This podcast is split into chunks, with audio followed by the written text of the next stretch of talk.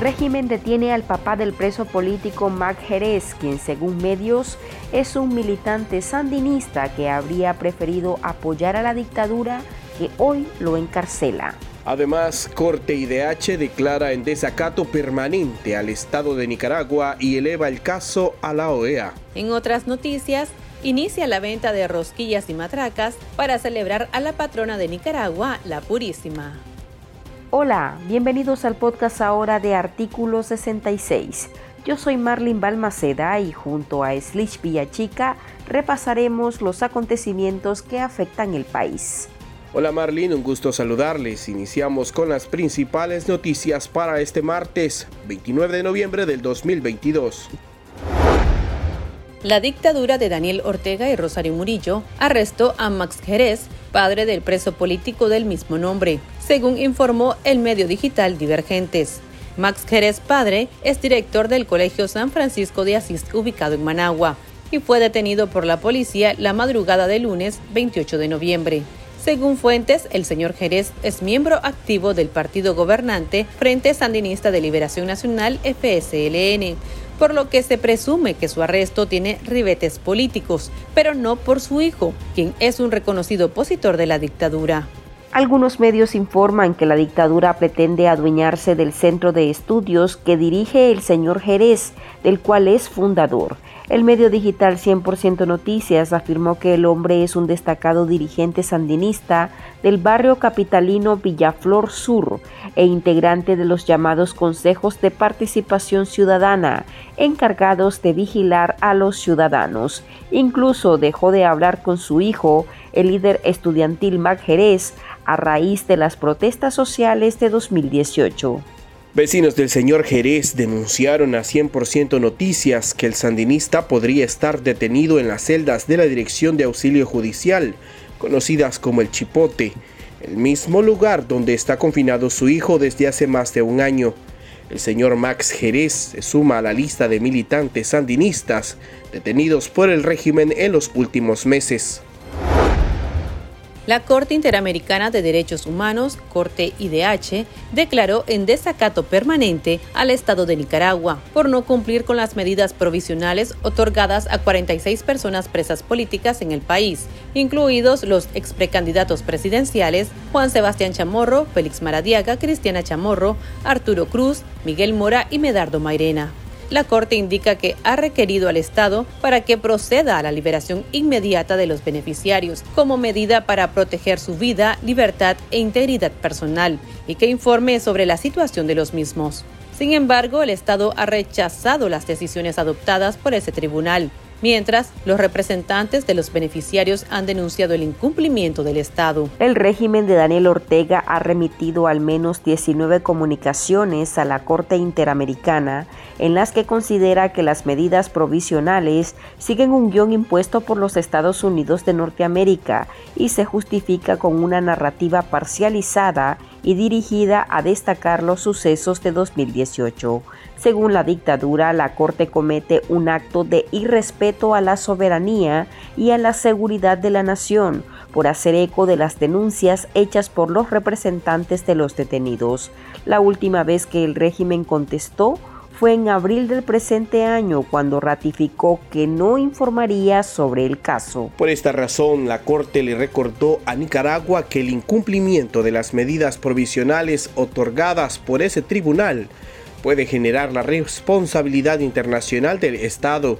Por tanto, la Corte instruyó a su presidente para que se presente ante el Consejo Permanente de la Organización de Estados Americanos de forma personal un informe sobre la situación de desacato permanente y desprotección absoluta en que se encuentran los beneficiarios de las medidas provisionales. Además, urgió al Consejo Permanente de la OEA para que dé seguimiento al caso y se incorpore esta resolución en el próximo informe anual de la Corte IDH, con el fin de informar a la Asamblea General de la OEA sobre el incumplimiento del régimen.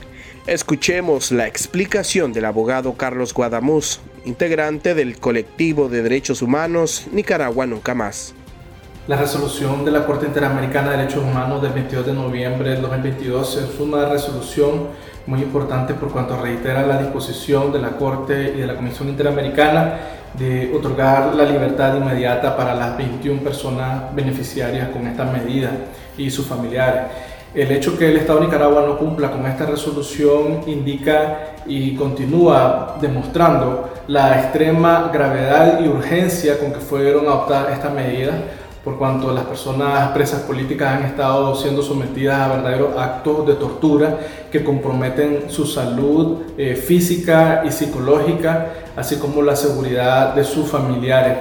el hecho que la, Corte haya eh, reconocido que el Estado de Nicaragua se encuentra en un estado de desacato, de total desacato, esto demuestra el desprecio del Estado de Nicaragua por el cumplimiento de los derechos humanos, eh, el rechazo del Estado de Nicaragua hacia su deber de proteger y tutelar todas las garantías de, los ciudadanos y las ciudadanas nicaragüenses, particularmente de estar protegidos por, por el derecho a, a no ser sometidos a actos de tortura. Y de igual manera evidencia el desprecio a todo el sistema de protección de los derechos humanos eh, que se encuentra vigente en la región interamericana. Cabe señalar que las resoluciones de la Corte son de ineludible cumplimiento por cuanto el artículo 46 de nuestra Constitución Política así lo reconoce.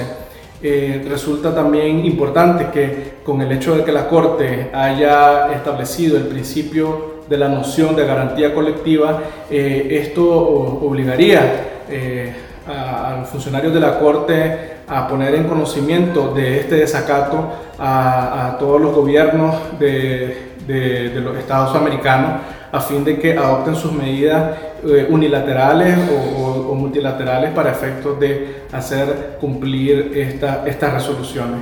Las resoluciones de la Corte son de ineludible cumplimiento, eh, se deben de cumplir en base a los principios de buena fe, de pacta sunt servanta y eh, el Estado de Nicaragua se encuentra plenamente obligado a reconocer y adoptar las medidas necesarias para el cumplimiento de esta resolución que ordena la libertad, así como el hecho de eh, adoptar medidas inmediatas para que las personas presas políticas se reúnan con sus familiares, se reúnan con sus abogados y reciban asistencia médica. Desde el colectivo eh, exigimos la inmediata libertad de todas las personas presas políticas eh, y el cese de todo acto de represión. Los nicaragüenses iniciaron las fiestas a la Inmaculada Concepción de María, conocida como la Purísima, patrona de la nación. La fiesta, en honor a la Virgen María, inicia con una novena y culmina el 7 de diciembre con la gritería, una tradición mariana única del pueblo nicaragüense. En esa fecha las familias van de casa en casa cantando a la Purísima y los dueños de las viviendas donde se han instalado altares reparten dulces, frutas y otros productos mayormente tradicionales. Sin embargo, en esta ocasión, el pueblo se enfrenta a una subida de precios en la materia prima de los productos tradicionales y a un contexto político que prohíbe las procesiones católicas. En esta época ya se alistan los vendedores de matracas y rosquillas que forman parte de los brindis en honor a la Inmaculada Concepción de María. El arte de elaborar artículos tradicionales de la Purísima es una herencia que forma parte de la vida de muchas familias, como en el caso de Saúl López, quien desde su niñez aprendió de su padre ese proceso.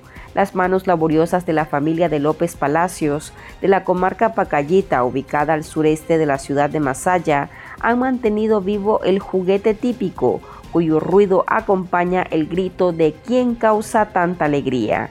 El año pasado el 100 de matracas en el taller de López tenía un costo de 400 córdobas, precio que incrementó este año a 500. Las propietarias de los talleres de Rosquillas, Doña Vilma y Rosquillas Vilches, al igual que otras más ubicadas en la ciudad de Somoto, cabecera del departamento de Madrid, se muestran confiadas que en diciembre obtendrán mejores ventas. Igual esperan que les vaya bien durante las fiestas de Año Nuevo. Las dueñas de más de 52 talleres de las famosas rosquillas que se producen en algunas comunidades de Yalagüina y sectores aledaños a la ciudad de Somoto, en Madrid, han tenido que realizar grandes esfuerzos para mantener la producción. Se han visto afectadas por los altos costos de los insumos para su elaboración. Las ventas han estado bastante buenas en estos últimos meses del año y pues esperamos que en diciembre, como normalmente en años anteriores, eh, son bastante fuertes, mejor que a principio de año, que ya bajan más a principio de enero, febrero.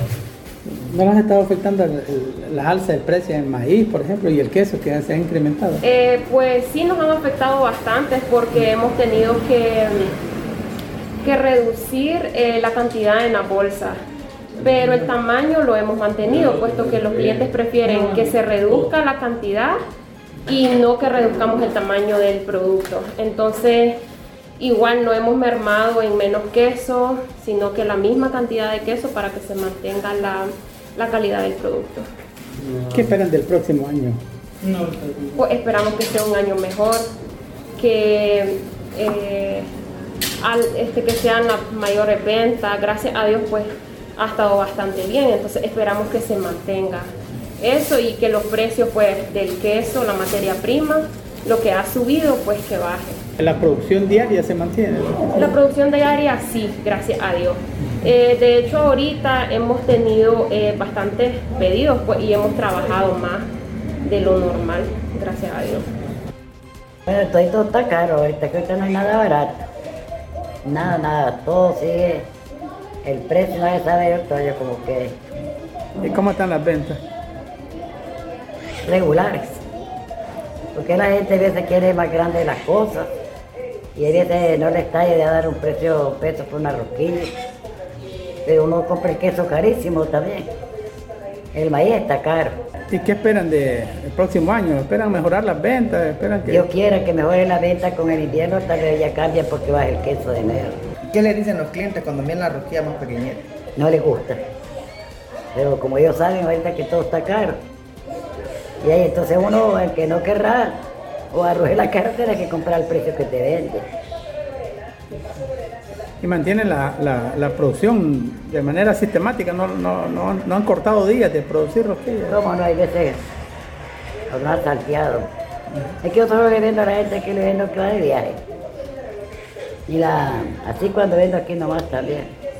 Ahorita ya para noviembre se comenzado, ahorita comenzando diciembre ya comenzamos a seguir la temporada. Y estas son otras noticias que usted también debería saber hoy. La Corte Suprema de Justicia confirmó la sentencia de 10 años contra el preso político Harry Chávez por los supuestos delitos de menoscabo a la integridad nacional y propagación de noticias falsas, informó la Unidad de Defensa Jurídica. Harry Chávez es un experto electoral que se desempeñó en el cargo de coordinador del programa electoral del Instituto para el Desarrollo y la Democracia hasta el año 2017. El también economista fue apresado el 6 de noviembre de 2021, a pocas horas de las cuestionadas votaciones presidenciales. Daniel Ortega mantiene en prisión a más de 200 opositores y dirigentes gremiales. Un grupo de familiares de presos políticos pidió a los gobernantes que liberen a sus parientes encarcelados hace más de un año. Mediante un breve comunicado, las familias de al menos 28 dirigentes gremiales abogaron por el espíritu mariano y navideño y de estas fechas para lograr la liberación de los presos políticos. Durante la lectura del documento no se refirieron al estado de salud de los detenidos ni a las condiciones en la cárcel, tampoco admitieron preguntas a los periodistas. Este grupo de familiares han pedido en ocasiones anteriores que se abra un nuevo diálogo con la dictadura de Ortega, con la mediación de la Iglesia Católica. En este espíritu mariano y reafirmando nuestra nicaraguanidad, que como ya lo hicimos el 20 de septiembre de este año, le solicitamos a nuestros gobernantes la libertad de todos nuestros presos en aras del reencuentro de nuestras familias y del propio país, para que con un sentido de destino compartido, todos miremos hacia el futuro con optimismo en una Nicaragua serena y próspera el Comité contra la Tortura y el Subcomité para la Prevención de la Tortura de Naciones Unidas denunciaron en un comunicado conjunto la falta de cooperación de las autoridades de Nicaragua con su trabajo. El comité publicó este martes un informe confidencial sobre los diversos abusos perpetrados por el régimen contra los detenidos, que describe las violaciones observadas por el subcomité en la visita que sus expertos realizaron a Nicaragua en el año 2014, a la que debía seguir una en el 2023, que finalmente fue cancelada por la negativa del gobierno de Daniel Ortega a aceptar su entrada. El comunicado de protesta firmado hoy por los dos órganos de las Naciones Unidas también recoge las declaraciones de la presidenta del subcomité, quien recordó al Estado nicaragüense que los estados tienen que asumir su responsabilidad en caso de incumplimiento de sus obligaciones relativas a la prevención de la tortura y los malos tratos. La hija del cronista deportivo y preso político Miguel Mendoza, Alejandra, continúa demandando que el régimen Ortega Murillo le permita ver a su padre después de más de 500 días sin ningún tipo de comunicación. Esta vez la menor de 8 años lamentó que Mendoza no haya podido acompañarla en el cierre de año escolar, en el que finalizó como excelencia académica. Hola papi, hoy obtuve el primer lugar. Estoy muy feliz, pero a la vez muy triste porque no estabas porque no estuviste conmigo. Ojalá pudiera darte un abrazo y un beso. Te extraño mucho, mi corazón no puede ser feliz sin ti. Te amo, papi.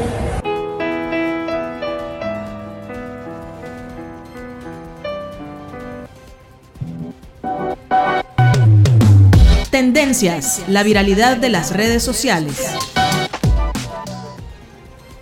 El ex pelotero Denis Martínez se pronunció tras la decisión de la dictadura de Daniel Ortega y Rosario Murillo de retirar su nombre de la fachada del Estadio Nacional de Béisbol de Nicaragua.